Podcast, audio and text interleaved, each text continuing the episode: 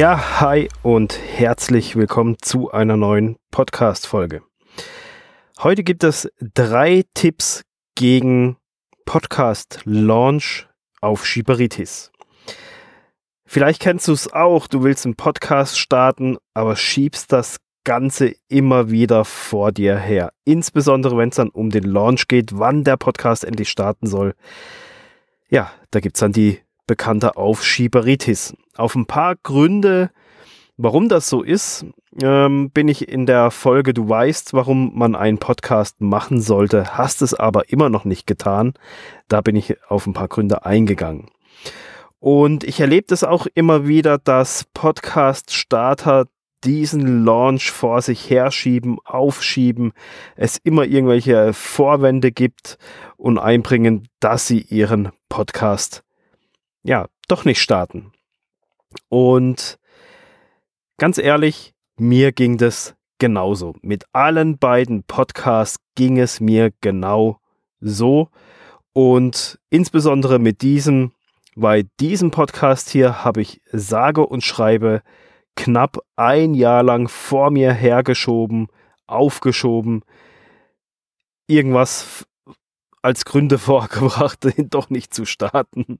Ist eigentlich unglaublich, oder? Also ein Jahr lang tingel ich da selber darum, äh, um diesen Podcast ins Leben zu rufen. Also unglaublich.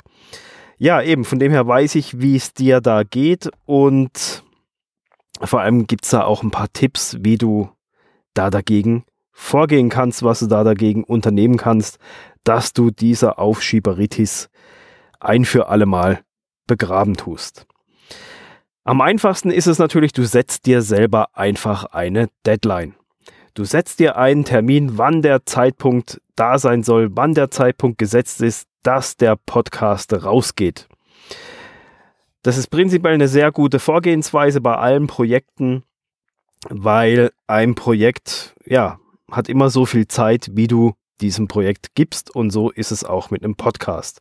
Erst wenn du dir so ein, ein Enddatum setzen tust, an dem Tag X geht der Podcast online, erst dann hast du dein, dieses Projekt terminiert, es hat ein Enddatum und setzt damit für dich auch so ein bisschen den Druck und die Messlatte dahin, wann du deinen Podcast fertig haben sollst. Jetzt ist es aber so, ähm, für viele reicht das nicht. Also bei, ja, ich setze mir zwar einen Termin und den kann ich ja immer noch aufschieben. Und ja, ein Termin, den ich mir gesetzt habe für ein Projekt, das keiner kennt, ähm, da kann ich den Termin auch für mich hinschieben, wo ich ihn will. Ähm, bei Papier und Zahlen sind ja, ja bekanntlich sehr geduldig. Und von dem her rate ich dir einfach, geh an die Öffentlichkeit. Geh, äh, je nachdem, wo, wo halt de, deine Öffentlichkeit ist, sei es die Facebook-Community, sei es Instagram, Pinterest, E-Mail-Liste, Unternehmenspost, Unternehmens-Newsletter, Kunden-E-Mails, was weiß ich, irgendwas.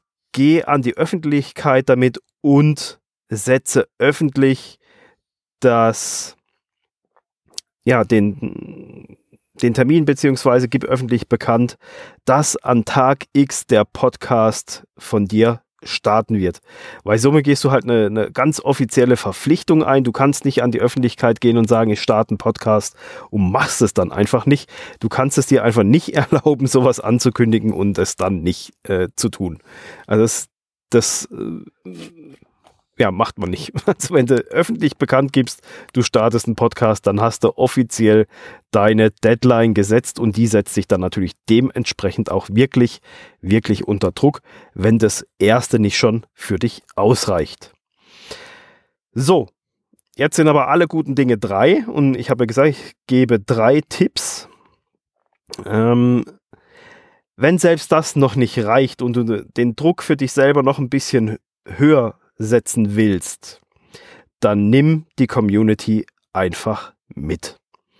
Am besten ist es, du baust dir einfach eine ganz einfache Landingpage, wo du eine Ankündigung, passend zu der Ankündigung, eben, dass du einen Podcast starten willst, machst du eine ganz einfache Landingpage und dann bietest du deiner Community mit an, dass du sie mitnimmst auf dem Weg zum eigenen Podcast, zum offiziellen Start kannst du ihnen sagen, dass, dass, dass sie das Cover vorab zu sehen bekommen, dass sie als allererstes den Jingle und das Intro zu hören bekommen, bevor der Podcast überhaupt an den Start geht, um was es thematisch im Podcast gehen wird. Vielleicht auch, dass sie ganz exklusiv die ersten Folgen vorab zu hören kriegen. Damit setze dir auch gleichzeitig so ein bisschen einen Plan auf, dass du, welche Schritte du unternehmen musst, weil du musst ja dann auch deine Community informieren, deine E-Mail-Liste informieren. Hey, hier ist das Cover, hier ist der Jingle, hört, hört ihn euch mal an, gebt mir mal Feedback.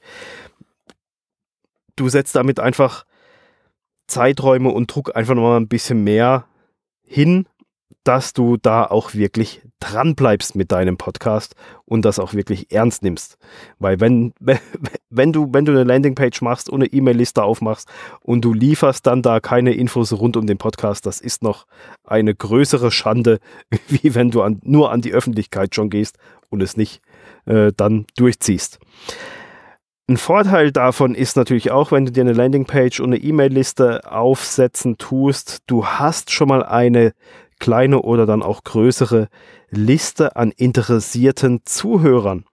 Und diese kannst du dann im Rahmen des Startes natürlich auch um Unterstützung bitten, weil die hast du ja von Anfang an so ein bisschen mitgenommen. Und da kannst du dann die Leute ein bisschen um Unterstützung bitten, dass sie den Podcast teilen, davon weitererzählen, dass sie dir eine Rezension bei iTunes hinterlassen, etc. pp. Ja, das waren drei Tipps gegen die Podcast-Launch auf Schiberitis mit dem kleinsten angefangen, dass du dir persönlich eine Deadline für dieses Projekt setzt.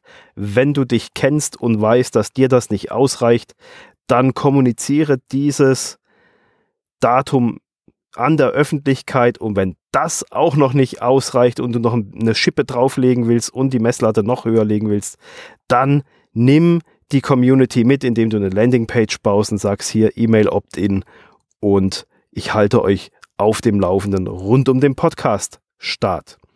Ja, das waren die drei Tipps. Ich hoffe, damit begräbst du deine Podcast auf Schiberitis. Und ja, wenn du Fragen hast, dann melde dich einfach.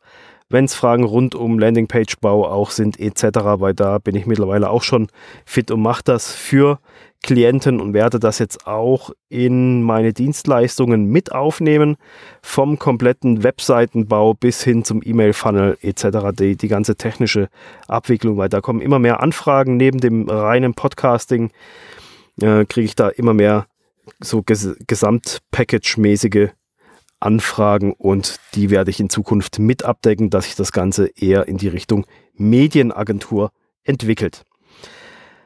Ja, nimm dir diese drei Tipps, geh raus, hau in die Öffentlichkeit, dass du einen Podcast startest und dann Vollgas und Attacke und dann geht's los.